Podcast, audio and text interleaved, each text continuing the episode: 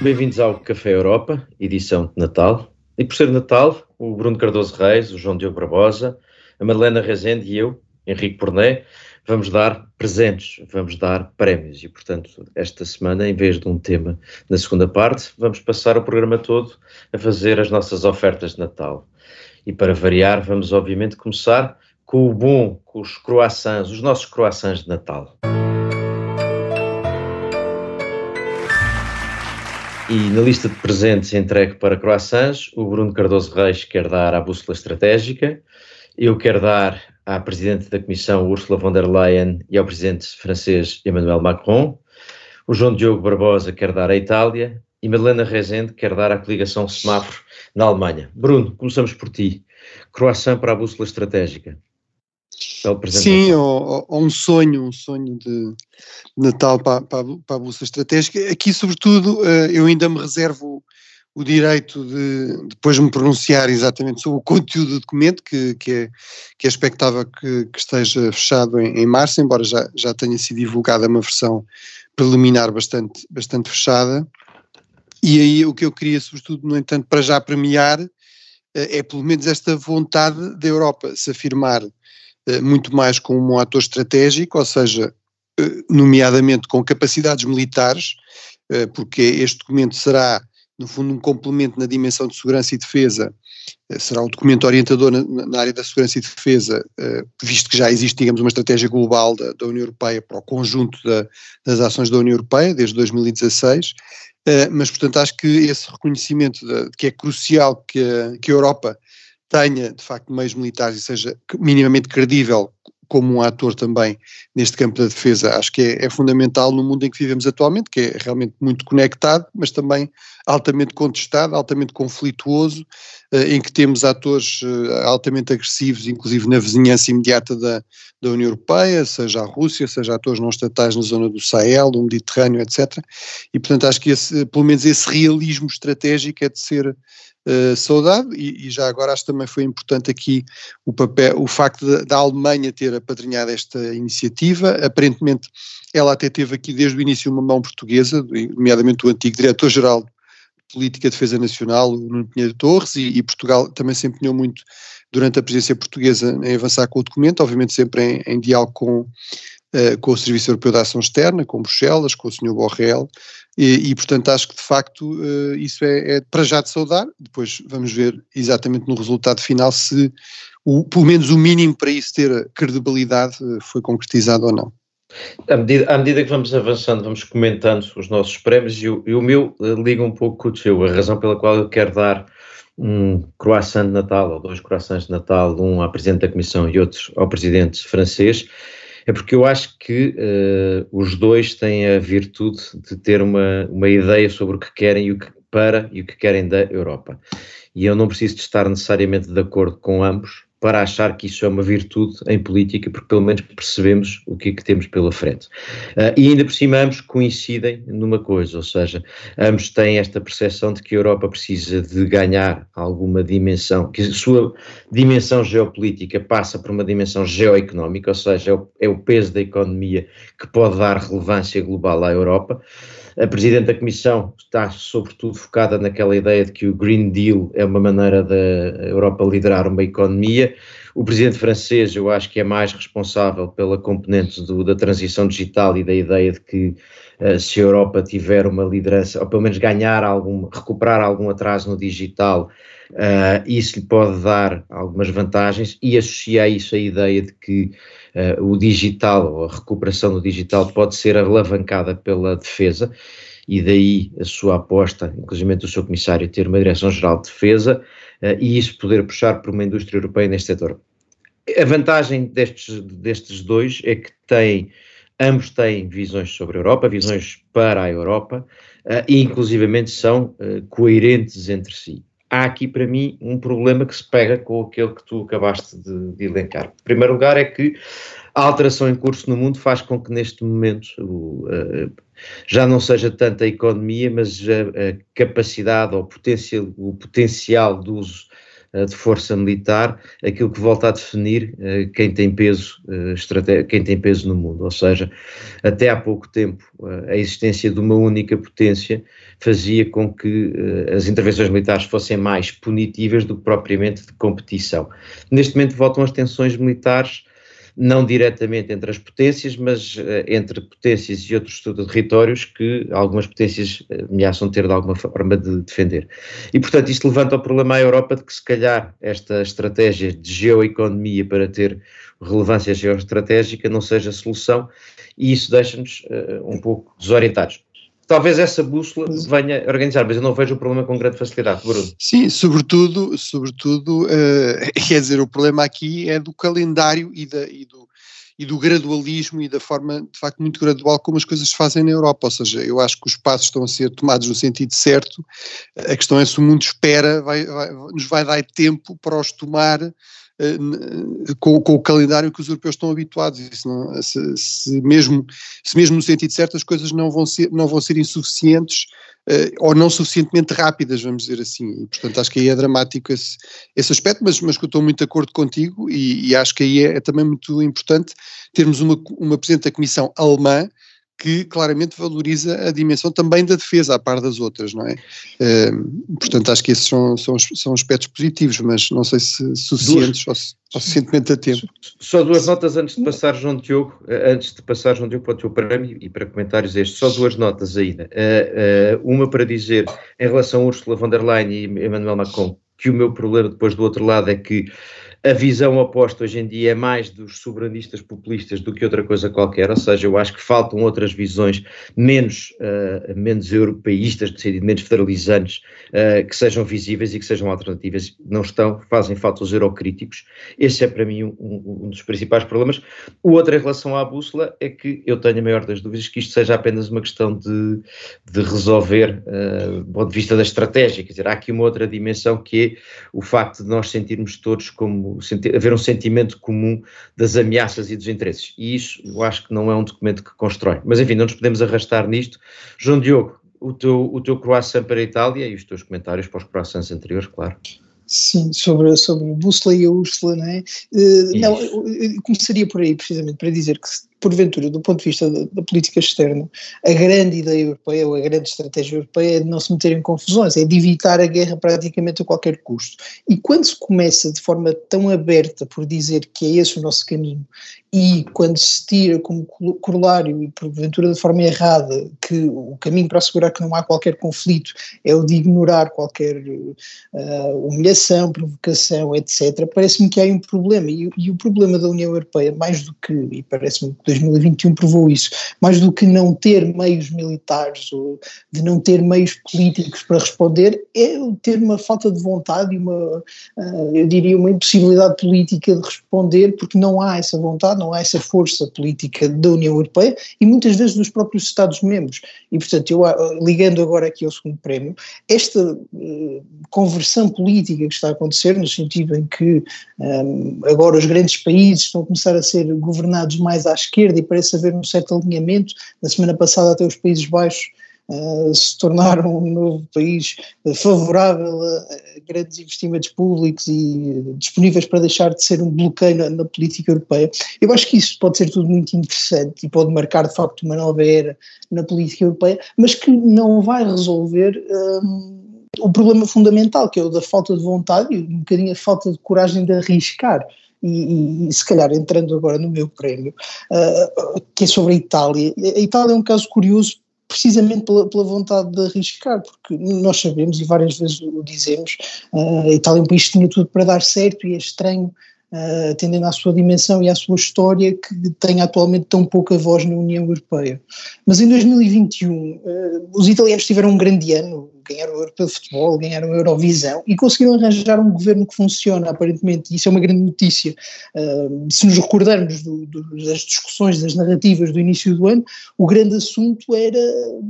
como usar os fundos da bazuca. Isso, entretanto, desapareceu um bocadinho da política europeia, mas a Itália, que tinha maior fatia, percebeu que estava aqui um momento para tentar mudar, para tentar arriscar, foi uh, possível unir o espectro político e arranjar um primeiro-ministro, Mário Draghi, que era não só consensual, como também uma figura de dimensão europeia, e que agora está a ter um bom ano, uh, aliás está a ter um ano tão bom que alguns partidos que o apoiam, o governo é quase unânime, mas alguns partidos que o apoiam até já querem que ele dê o salto para presidente e deixe de os chatear, e portanto há aqui também uma certa fragilidade de dizer, bom, este governo tem uma força de apoio tão ampla que eventualmente se um dos partidos achar que as sondagens beneficiam, eh, ele torna-se imediatamente frágil. Mas a, a, grande notícia de Draghi, e, e que inaugura este, este novo movimento do, do centro-esquerda na Europa, parece-me que Macron e até von der Leyen uh, são agentes principais, é de que é possível criar grandes mudanças culturais, e de virar, por, porventura, uma Europa que estava demasiado dominada pelo centro-direita da Angela Merkel, que também era bastante uh, cauteloso e muitas vezes uh, pouco corajoso, mas que nada disso uh, nos garante que vai haver uma mudança do, da estratégia profunda da Europa e que tem sempre a ver com a falta do risco. Nós vemos isto na, na, política externa, na política de defesa, mas até na política tecnológica. E, portanto, enquanto a União Europeia não trocar esse mindset demasiado cauteloso, parece-me que não vamos sair daqui. Madalena Reis, ah, ah, Bruno, se calhar trazia Sim. aqui porque é em sentido oposto, quase, ou parece-me, não sei se a Madalena concorda, em sentido oposto, eu ia dizer, uh, a Alemanha escolheu, ao escolher a coligação semáforo, não parece ser uma escolha muito arriscada, pelo contrário, parece ser uma espécie de continuação com algumas novidades. Ou achas que há um, este tom de arriscar? Eu acho que esta coligação semáforo tem bastante de novo, ou seja, acho que é uma, realmente uma incorporação de, das aspirações das, das gerações mais novas uh, na Alemanha. Uh, há aqui uma, um, uma divisão geracional realmente muito, muito forte uh, entre os que votam para pela, os velhos partidos, SPD, CDU e, e agora os liberais e os, e os verdes. E, ou seja, eu dou um, prémio a esta coligação porque me parece uma vitória da democracia, ou seja, de facto o, o, Merkel estava há 16 anos no poder, havia uma, uma noção de que esta, que esta continuidade tinha também grandes, grandes, grandes uh, uh, desvantagens, nomeadamente não só internamente, mas também em termos de política externa. Uh, é óbvio que Olaf Scholz foi, foi escolhido pelas gerações mais velhas para manter essa continuidade, ele tem esse papel e, e o seu, toda a sua personalidade é nesse sentido. Sabemos que o chanceler tem imenso poder na, na Alemanha, sentido, neste sentido, a Merkel centralizou imenso o poder na chancelaria, uh, mas acho que tem algo novo e é por isso que, que, que dou o prémio a esta, esta coligação. Bruno, últimos comentários antes de avançarmos para Sim. Não, é, é, eu, eu, estou muito de acordo com, com, o João Diogo, ou seja, desde logo no, no prémio ao, ao Mário Draghi, realmente é, é, alguém que tem uma ambição de reforma num país muito avesso às reformas, como, como a Itália. Uh, mesmo em relação à questão do, dos meios, eu percebo o que o, o que o João Diogo também estava a dizer, ou seja, realmente e, sobretudo, se somarmos os meios militares que existem na Europa, eles são bastante significativos, mesmo em termos relativos, em termos globais, só são ultrapassados realmente pelos Estados Unidos e estão próximos dos meios da China. Agora, hum, apesar de tudo, eu, eu acho que não estou tão seguro que esta ideia de sermos muito assertivos é a melhor opção, ou seja, acho que alguma prudência na ação externa não é mau, Uh, acho que a Europa deve ser também realista naquilo que é sustentável, mesmo em termos de intervenções militares, quando os próprios Estados Unidos estão a fazer uma recalibragem nesse sentido. Uh, agora, eu acho que, pronto, e provavelmente aí no final concordo com o João Diogo, acho que apesar de tudo, a questão é que a Europa se calhar tem sido excessivamente por dentro, portanto a recalibragem, apesar de tudo, no caso da Europa talvez tenha de ser dar, apesar de tudo, mais margem a alguma ação mais assertiva e um peso maior a esta dimensão, por exemplo, militar, eu, eu, e não apenas à dimensão económica, não é? Só, uh, só, com, só com um último ponto, que é, eh, há uma coisa aqui que, que realmente falta, e que nós vemos, por exemplo, no caso da Líbia, que é a União Europeia, neste momento, não tem forma de organizar uma operação militar, digamos, propriamente uh, militar, não é? E não apenas de ajuda ou de treino. Uh, a NATO tem essa possibilidade, a, NATO, uh, a União Europeia não tem ainda um quartel-general que permitisse fazer isso, e isso faz diferença, quer dizer, eu não sei se hoje em dia a Turquia, por exemplo, não hum. vetaria uma, uma missão do tipo da Líbia. só, só para comentar os dois últimos prémios,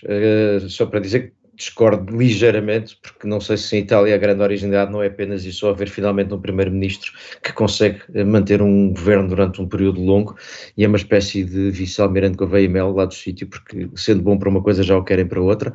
E em relação à Alemanha, apesar de tudo aquilo que se vai ouvindo, inclusive das conversas do chanceler com a eh, Rússia e com a China, não sei se a mudança será assim tão grande, mas uh, veremos ao longo do ano. Vamos dar prémios para disparates, os Dijsselbloem do ano. One cannot spend all the money in alcohol and women and then ask for help. João Diogo Barbosa, finalmente chega ao Café Europa, um tema que foi tão discutido até no Parlamento Europeu e não tinha ainda chegado aqui. Uh, o, o, os guidelines uh, da Comissão sobre como uh, lidar com a diversidade no mundo. Foi o meu debate do, do advento, eternamente, pensar se trazia este tema aqui, porque é, é muito tóxico de facto, e, explicando rapidamente. O, te, o teu uh, contributo de Natal é querer acabar com o Natal. Sim, sim, sim, sim. Eu não, eu não, que eu não estou em Bruxelas, mas Bruxelas quer acabar com o Natal. É, é, essa, é esse o título. Não, isto porque a Comissão esteve em guerra com o Natal através de instruções ou orientações sobre discurso inclusivo, que é um meio de guerra que o Bruno estudou uh, profundamente na, na, sua, na sua carreira académica e uh, e este assunto gerou uma grande polémica. Enfim, nós sabemos como este, estas orientações de discurso inclusivo normalmente passam por uh, acabar com expressões como Feliz Natal e até nomes cristãos, desta vez, alegadamente. E, e a polémica nasceu em Itália. Eu continuo aqui com, com os nossos amigos italianos. E foi uma polémica que teve muita graça em Itália porque levou a declarações zangadas um, até de representantes da Igreja Católica. E a comissária Dali. De, de, que estava responsável por este tema, acabou por retirar mesmo a proposta de orientações e pedir desculpa. Mas eu acho que, enfim, um minuto. provavelmente a, a, Comissão não queria acabar com o Natal, mas eu acho que há aqui um tema mais profundo e que é falta de diversidade das instituições europeias, nos eurodeputados, nos funcionários da Comissão, nos assessores e nos comissários, uh, mas o, e por faltar, comissão, por faltar essa representatividade até na comissão, eh, é evidente que se sinta um bocado o peso e se queira mostrar que está a fazer alguma coisa. Ora, se calhar fazer alguma coisa era contratar gente diferente e se se reconhece que o problema existe, é mais fácil dizer vamos mudar o discurso em vez de vou ceder o meu lugar eh, e vou contratar alguém mais representativo, por assim dizer. E portanto parece-me que esta é a resposta errada para um problema que até pode existir. Oh, João Diogo, deixa-me só fazer um comentário antes de encerrarmos a primeira parte, eh, só para dizer que acompanho o teu, o teu prémio, mas há uma coisa que me fez alguma confusão. Uh, regras de bom senso e de boa educação para lidar com os outros parecem-me sempre bem-vindas, mas uma das respostas mais generalizada era: não, mas o Natal não é uma festa cristã, uma festa da família. Bom, mas então afinal não há problema em desejar bom Natal, se tornou uma festa de todos, se calhar já não era um problema. E com isto eu desejo bom Natal. Bruno Cardoso Reis, agora um bocadinho mais sério, eventualmente, mas ainda no domínio do disparate a política migratória da União Europeia? Sim, eh, eu acho que esse é, um, é, de facto é um problema muito sério e muito profundo, ou seja,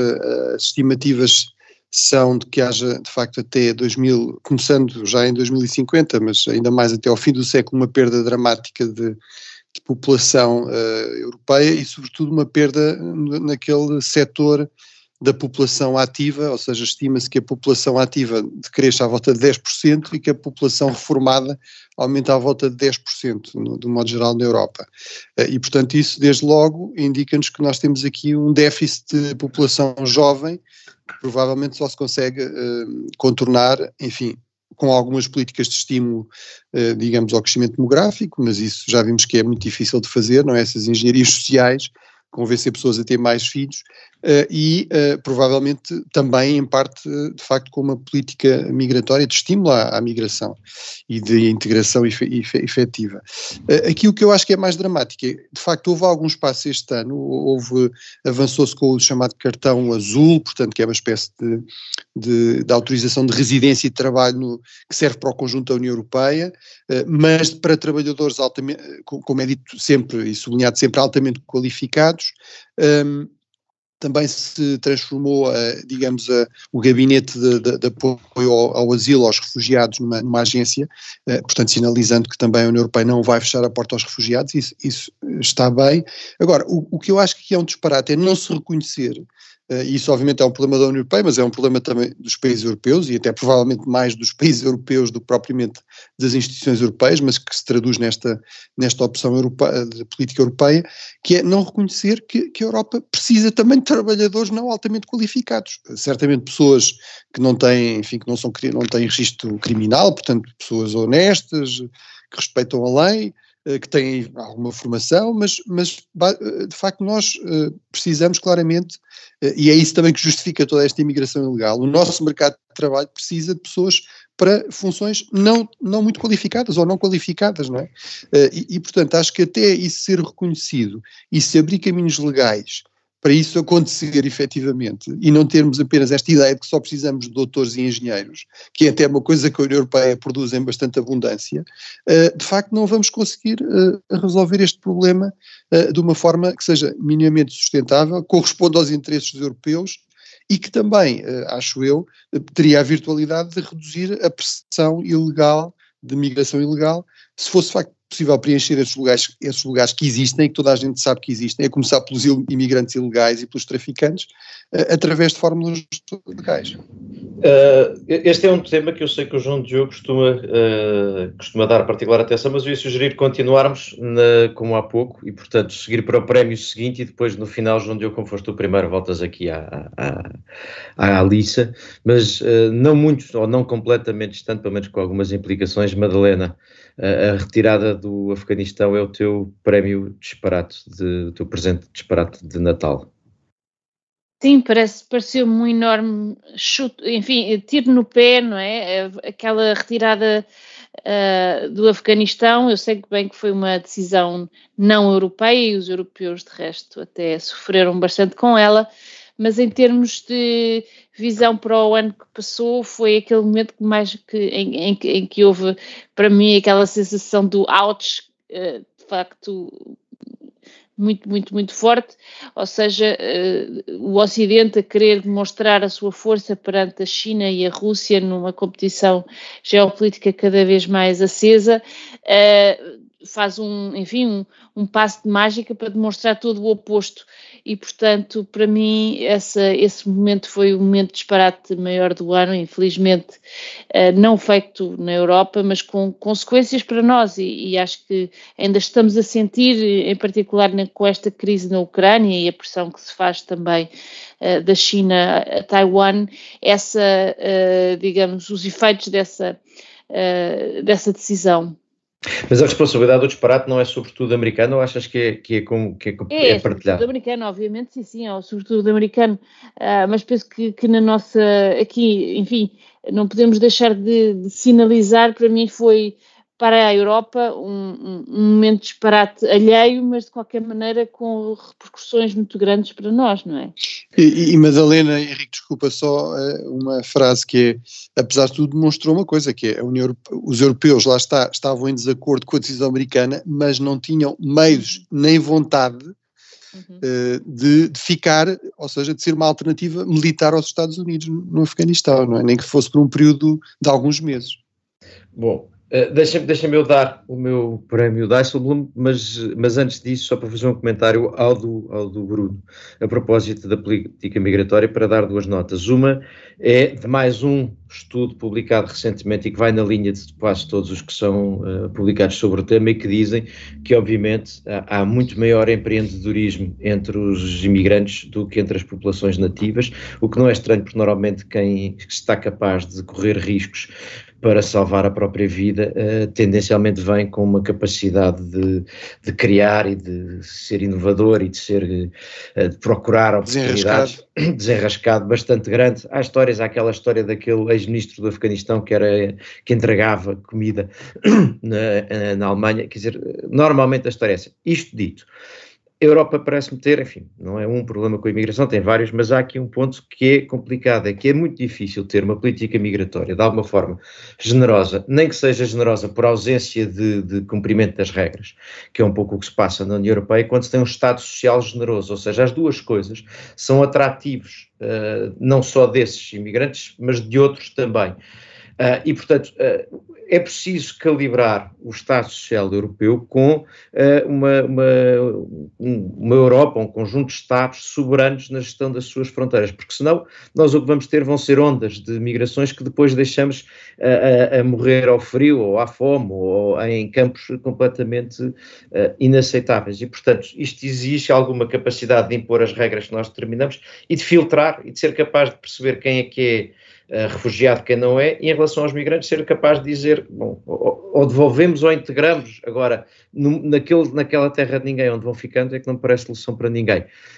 E antes de mudarmos de prémios, João Diogo, que tu tinhas ficado pelo Sim, cancelamento do Natal. Estava aqui Estava aqui em pulas pela demografia e pela imigração. Uh, não, em relação à demografia, acho que o Bruno faz um bom ponto. Normalmente a justificação mais eh, racional para uma política aberta em termos de migrações é precisamente dizer nós temos um problema demográfico e precisamos resolvê-lo ehm, e se calhar deixar entrar muita gente jovem pode ser uma solução. E eu acho que esse caminho é duvidoso, tenho, tenho dúvidas porque nós sabemos já de dados que se colheram ao longo das últimas décadas, que uh, a verdade é que esses imigrantes acabam por se integrar nas uh, sociedades uh, que, acabam, que acabam por entrar e, e, deixam de ter filhos na segunda, na terceira geração e o problema repete-se ou até piora porque são mais pessoas com quem temos de lidar. E portanto eu acho que por aí o caminho da, da, da demografia parece-me que já não, não serve para justificar uma política aberta. Agora, o resolver internamente, eu acho que não, não, não devemos devemos já deitar uh, tudo para o lixo. Eu acho que é possível resolver o problema da, demografia, pelo menos vale a pena tentar. Basta ver o que está a acontecer à taxa da natalidade na Polónia e na Hungria, por exemplo, e a questão aí é precisamente. Uh, a taxa de natalidade aí cresce porque há políticas de família muito fortes e grandes quantidades de dinheiro alocadas a esses objetivos de políticas públicas, ou é porque há um ambiente cultural que nós muitas vezes aqui criticamos, mas que acaba por contribuir e ter, digamos, externalidades positivas neste, neste aspecto. Eu acho que essa é a questão fundamental, mas a verdade é que no leste a União Europeia continua a resolver o problema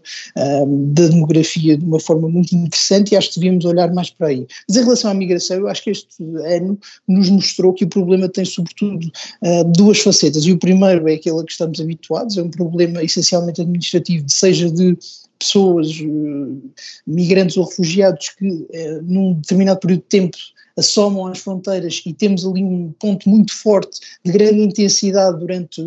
seis meses, seja o que for, e esse é um problema que a União Europeia vai ter de resolver e não consegue resolver porque não tem instrumentos administrativos para rapidamente tratar dos processos dessas pessoas, quer para dizer, bom, estas pessoas ficam e aquelas pessoas terão de ser devolvidas, mas o outro problema, e esse parece-me mais interessante, é o da guerra híbrida que nós vimos na Polónia, vimos na Lituânia, e assim devia preocupar-nos porque não é fácil de resolver e as soluções têm sido pretendidas, nomeadamente eh, aquela questão do muro, uh, podem deixar muito, muita complicação para os próximos anos e podem de facto dividir politicamente a União Europeia. Eu acho que mais tempo e mais recursos devia ser dedicado a essa faceta da migração.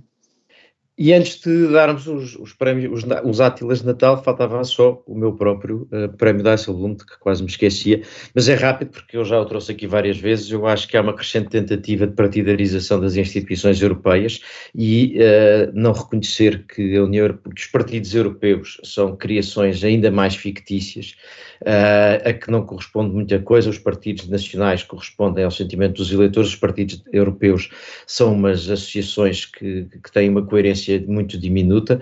nem é preciso falar nas variações que os próprios partidos nacionais fazem, o João Diogo falava há pouco do que está a passar na Holanda, onde o mesmo Partido Liberal uh, está a evoluir de um, de um uh, ceticismo da intervenção económica para um abraçar do keynesianismo, praticamente, Uh, mas à escala europeia, onde os socialistas europeus são um bom exemplo, mas os, mas os, os populares também, de diversidade. E, e, a Norte dizem uma coisa e a Sul dizem exatamente outra. E o, do Spitzenkandidat uh, ao, à tentativa de permanentemente garantir o equilíbrio dos partidos nos, nos lugares O risco, para mim, parece-me ser o de uh, criar uma, uma falsa união política que não existe e, sobretudo, uh, em vez de ter uma União Europeia, sendo sobretudo em compromisso, começarmos a ter competição entre partidos e isso parece-me que vai agravar e polarizar a Europa. E se olharmos para os Estados Unidos, podemos perceber que não é uma excelente ideia, sobretudo numa, numa entidade que tem para alguns mais de 60 anos, mas outros chegaram a, a menos de 20, e portanto tudo isto é razoavelmente frágil. Mas uh, frágil também é o tempo, é para fazer aqui uma associação de ideias sem grande associação e dar uh, prémios de Natal, os nossos átilas de Natal. Melena Rezende, e agora é a tua vez de vir uh, de novo à política externa com a resposta tépida dos europeus à, à, às agressões russas, enquanto eu quero falar da revolução, da recuperação divergente, o João Diogo da vacinação e o Bruno Cardoso Reis das fronteiras em tempo de Covid. Madalena, comecemos por ti. Enquanto Vladimir Putin junta nas fronteiras da Ucrânia uh, mais de 150 mil militares e ameaça invadir uma segunda vez, Uh, os americanos uh, tentam mostrar uma resposta muito dura, nomeadamente através da, uh, da militarização, enfim, de ajudar a militarização da Ucrânia com transferência de, um, de forças e de, e de, equipamento militar, mais equipamento militar. Os europeus são muito mais divididos acerca desta questão. enfim, a liderar os, os dissidentes está de facto a Alemanha com que está de facto amarrada ao seu oleoduto Nord Stream 2 com uma dependência uh, da, enfim, energética da Rússia uh, patente, nomeadamente no, no, contexto desta crise energética, uh, e, e, estão de facto muito atrás dos americanos nesta, nesta, nesta resposta a Vladimir Putin. Eu penso que isto é particularmente grave neste momento. É óbvio que Vladimir Putin, o grande estratega, está de facto a tentar uh, impedir este alinhamento dos ocidentais uh, em relação, enfim, à sua própria política externa, mas também em relação à China, uh, e, e, está a consegui-lo, está a consegui-lo exatamente porque os europeus se mostram mais uma vez divididos e pouco capazes de acompanhar os Estados Unidos nesta, nesta resposta. Eu acho que isto é particularmente grave e vai ter consequências uh, uh, no contexto desta, desta reorganização do sistema internacional. Eu tenho a certeza que tanto o João Diogo como o Bruno vão querer entrar nesta conversa, até porque isto retoma o ponto por onde começámos, mas deixo, espero, pela vossa uh, entrega de, de dátila de Natal, Uh, eu vou aqui, o meu átila de Natal uh, é para um tema mais, mais económico, agora recuperar aqui, um, voltar aqui a outros temas. Uh, só para chamar a atenção do seguinte, o, a pandemia fez com que se entendesse que era necessário os Estados terem capacidade de intervir, de injetar dinheiro na economia para além uh, do, do, que era necessário e, portanto, uh, permitiu-se a suspensão das regras sobre os auxílios estatais, permitiu-se a suspensão das regras sobre os pactos de estabilidade e crescimento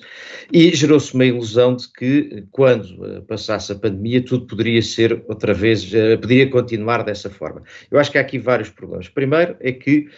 os desequilíbrios que havia, eh, que já existiam antes uh, da pandemia, estavam lá e mostraram que os diferentes Estados-membros tiveram diferentes capacidades uh, de responder à economia. Para além disso, o impacto da pandemia nas diferentes economias foi também ele diferente, porque quem depende mais da mobilidade, como seja o turismo, teve muito mais impacto. E, portanto, uh, uh, o impacto económico, apesar de se falar numa pandemia que era simétrica, de um impacto simétrico, a crise só é simétrica do lado da pandemia, porque do lado da economia não, é, não há simetria, porque o ponto de partida era diferente e a capacidade de resposta é diferente. E nós estamos a começar a perceber que a recuperação também vai ser divergente. E vai ser divergente, por um lado, porque em alguns Estados-membros estamos a ter inflação, como na Alemanha, e noutros Estados-membros, por razões têm que ver precisamente com a situação da economia. Eh, a nossa a inflação não aparece, é o caso neste momento de Portugal, onde a nossa a inflação ainda tem valores que de facto permitem dizer que ou é provisória ou, ou ainda é residual ao contrário do que se está a passar na Alemanha. O que significa que vai ter que se tomar decisões sobre que estratégias económicas a usar e elas vão, vão levantar o problema de saber se são dirigidas à situação tal qual está está a Europa como a Alemanha ou tal qual está a Europa como Portugal. E são Europas diferentes desse ponto, desse ponto de vista. E, portanto, eu acho que a, a, a curto prazo vamos ter aqui um problema uh, que vai haver quem tente resolver com um novo plano de recuperação e resiliência qualquer para compensar. E isto última nota levanta-me aqui um, um, outro problema, é que os Estados-membros também estão a usar de maneiras diferentes o dinheiro do Next Generation EU e uns estão a usar para uh, recuperar a distância económica e outros eu acho que estão a usar uh, para fazer aquilo que deveriam ter feito antes e portanto eu acho que vamos ter aqui alguns, alguns problemas sérios. Uh, João Diogo, o teu, o teu Átila era para a vacinação, o teu Átila de Natal é para a vacinação.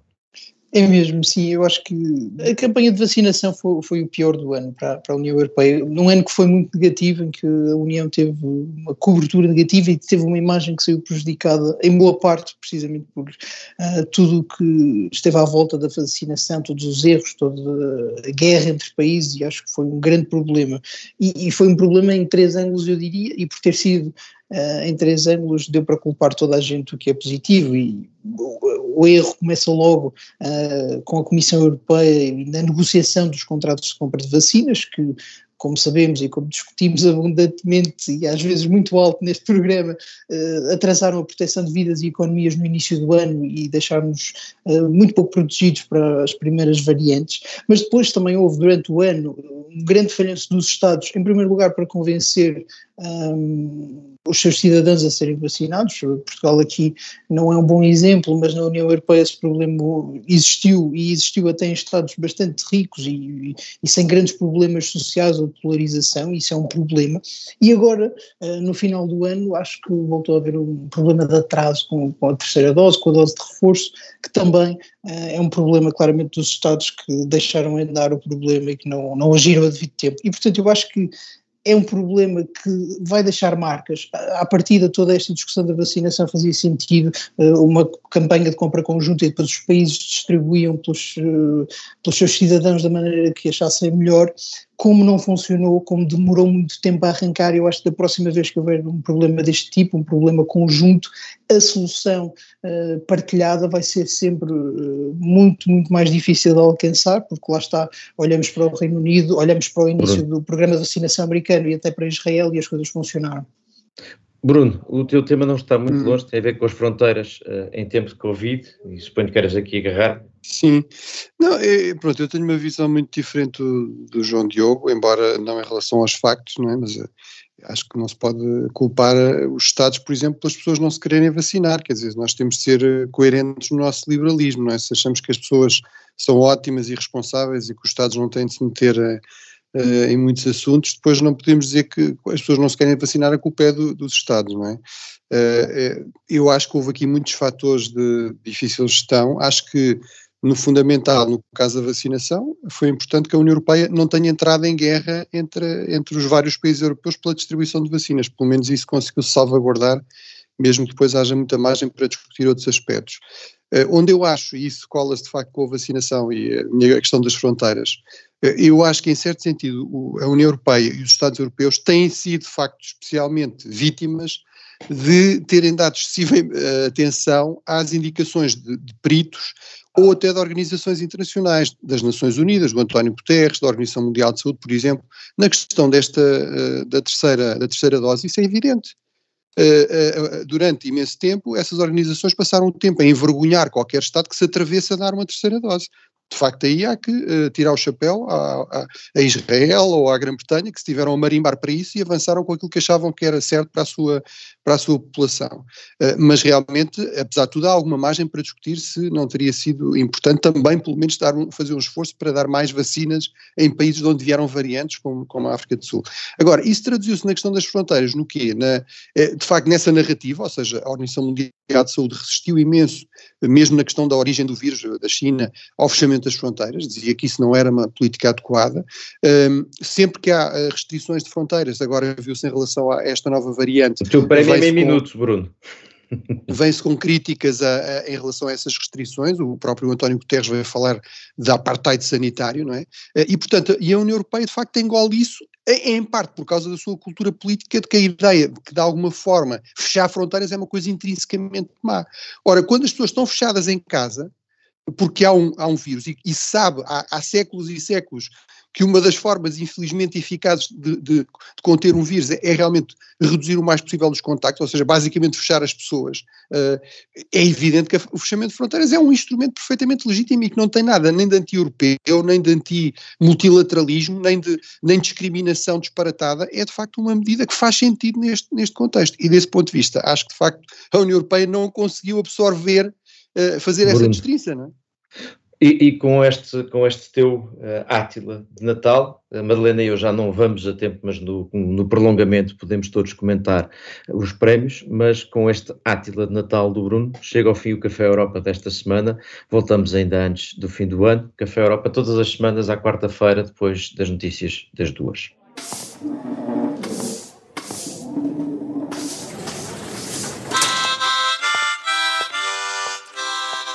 E começa aqui o prolongamento de Natal do Café Europa, com o Bruno Cardoso Reis, o João Diogo Barbosa, a Madalena Rezende e eu, Henrique Porné. Já sabe, esta semana andamos a dar prémios, presentes de Natal,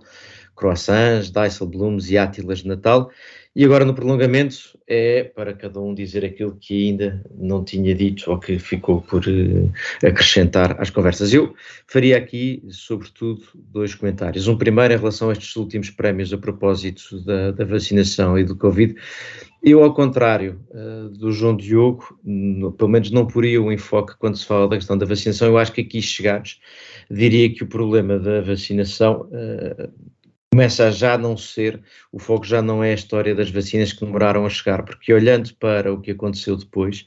uh, com muitas ou poucas vacinas, a verdade é que há uma quantidade de gente que continua a não se querer vacinar. E, portanto, se há países como Portugal, onde a taxa é, é grande, e, portanto, como o João Diogo dizia, não é o problema, Uh, mas há países onde, ainda, onde é um problema sério e, e isso parece muito mais, uh, objetivamente, é muito mais grave do que o atraso que houve originalmente. Aquilo foi um, um problema, mas este parece-me ser uma situação muito mais grave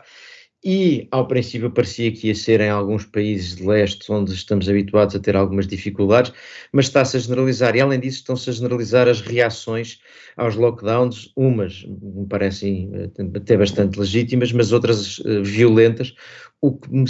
me, quer parecer que a, a calmaria política com que este tema foi enfrentado no início está a desaparecer e isso sim, para além de todos os outros factos, parece-me que pode vir a deixar várias marcas. Uma outra nota é que, olhando para os temas que todos nós escolhemos nos nossos prémios, basicamente andamos aqui à volta de quatro grandes linhas que, se calhar, são uh, uh, os quatro temas principais. Claramente, à volta de segurança e defesa e do lugar da Europa no mundo e, portanto, e de como é que ela o garante. Uh, a questão das migrações, que é nitidamente um dos problemas, nós em Portugal sentimos menos, mas é claramente um dos principais problemas,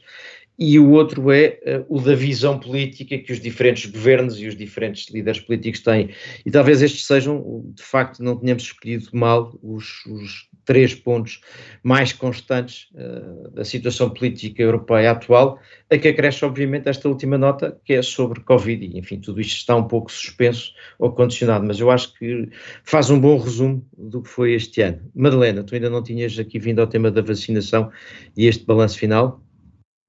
Sim, o meu balanço final é um balanço também, enfim, dentro de um ano muito difícil, que acho que todos concordamos, que as circunstâncias eh, do, do, da, da, pandemia vieram agravar outros problemas já mais de longo prazo, como, enfim, um, decréscimo da, da, enfim, da popularidade da, da democracia, eu penso que este é um, um problema central das, enfim, do Ocidente uh, e, e, que faz parte também, enfim, da, do problema da sua afirmação face às autocracias. Uh, as respostas, enfim, nas duas últimas, nos dois, ou, em dois principais países que tiveram respostas a, a mudanças de governo foram, foram relativamente boas. Eu dei o caso da, da Alemanha, o João Diogo deu o caso da Itália, uh, como fórmulas, digamos, de, de responder a, aos problemas do populismo e, e, de, e, do aumento de extremismo. Enfim, penso que há aqui algum, enfim, algum caso para otimismo, uh, mas no fundo, uh, e enfim, lembrando um, um, resultado de uma sondagem do Pew Research Center, acho que há de facto uh, nas, nas, eh, sociedades ocidentais e em particular na Europa um crescente uh, descontentamento com, com a democracia uh, e esta resistência aos lockdowns e às respostas dos Estados face à pandemia são também um sinal para mim bastante preocupante uh, dessa, dessa, dessa confiança das, das populações nos, nos Estados e, e, nos regimes democráticos. E penso que isto é um sinal, enfim, negativo e de grande preocupação que, que, me, que, que, que vou trazer para 2022. João Diogo Barbosa, o, a tua última ronda pelos nossos temas desta versão natalícia do Café Europa. Sim, eu faria o resumo dizendo que de facto 2021 foi um difícil para a União Europeia. Uh, houve grandes problemas com a pandemia, com chamemos-lhe humilhações uh, na política externa, temos este problema enorme com, com a Rússia aqui a crescer nas nossas fronteiras e parece que não há grande vontade de o resolver, uh, mas também há aqui novas narrativas, eu diria, que podem ser muito importantes para 2022. 2022 vai ser um ano de eleições, por exemplo, em França, eh, da presidência francesa. Eu diria até que nós discutimos imenso durante a primeira metade deste ano a presidência portuguesa da União Europeia e depois acho que não dissemos nada especial sobre a presidência eslovena, o que explica se calhar como é que funcionam as presidências da União Europeia, mas a grande narrativa que eu tiraria em termos políticos de 2021 é precisamente a viragem uh, à esquerda de muitos países, muitos Estados-membros e de que forma é que isso pode afetar a política europeia no próximo ano. Nós temos França, em que provavelmente, eh, apesar de ser cada vez menos seguro, Macron vai ter um segundo mandato, temos um novo governo na Alemanha, temos os Países Baixos aparentemente também já convertidos, Espanha, Itália, eh, e até Portugal, e portanto há aqui uma espécie de coligação a crescer à esquerda que pode de facto mudar a política europeia, que pode ser uma das grandes histórias de 2022 e, portanto, eu acho que perante todos esses problemas, esta coligação se calhar não será mais indicada, não será aquela que tem mais respostas ou mais vontade de os responder, uh, e, portanto, 2022 vai ser um ano muito interessante. Agora, sobre a vacinação, uh, os Estados têm um papel a desempenhar, parece-me claro, e parece-me que é o papel dos Estados uh, que explica as diferenças, até na própria União Europeia, que explica o sucesso português perante o sucesso, por exemplo, na Alemanha ou na Áustria, que são países muito mais ricos e muito mais uh, confortáveis para se viver. E eu diria que também uh, em 2022 e em relação a 2021 vai ser preciso perceber de que forma é que os Estados vão lidar com a pandemia, esta, esta força com que os Estados têm tratado com estas restrições imensas está prestes a deixar a vida muito desconfortável a Boris Johnson, por exemplo, no Reino Unido, e se essa oposição crescer para a Europa continental, 2022 vai ser, como 2021, um ano que derruba vários governos. Bruno Cardoso Reis, encerramos telegraficamente o prolongamento do Café Europa. Natal? Sim, uh, não sei se telegraficamente. se calhar não, não me arrisco a utilizar essa expressão maldita. Uh, sim, uh, pronto, acho que realmente vocês tocaram em muitos pontos muito relevantes. Acho que realmente a questão das migrações, a questão da pandemia, a questão da, da segurança, ou, ou, de facto num mundo onde, onde há cada vez mais conflitos, até uh, às poucas semanas uh, foi publicado mais um Armed Conflict Survey, portanto que é uma das obras de referência sobre conflitos armados e que veio com a notícia, ou veio confirmar a notícia que de facto o ano 2020, e, apesar de todas as, enfim, todos os apelos e da pandemia foi o ano com mais conflitos armados desde o, desde o fim da Segunda Guerra Mundial e, portanto, temos de facto claramente aqui uma, uma tendência no sistema internacional para muita competição, muita conflitualidade, muitos conflitos indiretos entre grandes potências uh, e, de facto, a União Europeia não está pensada para isso, não é? E tem uma visão do mundo que se está a forçar para adaptar eh, mas que era de um mundo muito mais benigno, não é? E que progressivamente ia avançando para relações cada vez mais pacíficas, de interdependência económica e, e, portanto acho que de facto é, é um processo difícil para, para a União Europeia, tanto mais quanto vocês também identificaram isso, de facto há, eu acho que concordo que há um processo de fragmentação política uh, nos vários países europeus, ou seja, há cada vez mais partidos, há cada vez mais dificuldade em formar governos coesos e isso também se traduz depois em dificuldade em ter prioridades claras uh, e muito assertivas em termos de ação externa ou de política europeia. E portanto acho que esse é de facto um, um grande desafio que, se vem, eh, que vem a crescer a um outro Uh, e aí eu acho que os europeus, no fundo, estão, uh, no fundo, a provar o seu próprio veneno, que é uh, um mundo em que um mundo em que os Estados Unidos estão menos dispostos a liderar, têm se calhar mais dificuldade também em liderar, estão eles próprios muito mais divididos internamente, portanto é, a política externa e defesa americana é muito menos proativa e muito menos previsível, e isso de facto cria grandes dificuldades aos europeus. Acho que é é um, desafio, se calhar alguns verão até como uma oportunidade, mas eu acho que é também um, um enorme, um enorme risco uh, e de facto uh, a questão, por exemplo, da Rússia é desse ponto de vista um, desse ponto de vista um bom exemplo. Terminava só com uma pequena nota para o, para o João Diogo, que é noto que o João Diogo tem alguma crença na, na, na engenharia social dos, dos, governos, não é, não é o que eu mais esperava dele, mas... Imensa, imensa. Acredito, eu não sou liberal. No, no caso das vacinas, reacionária, no caso da, da, demografia, no caso da demografia na, na, Polónia e na Hungria, eu não, eu não estou assim tão seguro que isso seja realmente assim, mas teremos, teremos de ver. Bom, uh, sugiro que no próximo Café Europa, que vai ser o último do ano, uh, comecemos a olhar para 2022 os presentes de Natal do Café Europa deste ano estão entregues. Voltamos para a semana.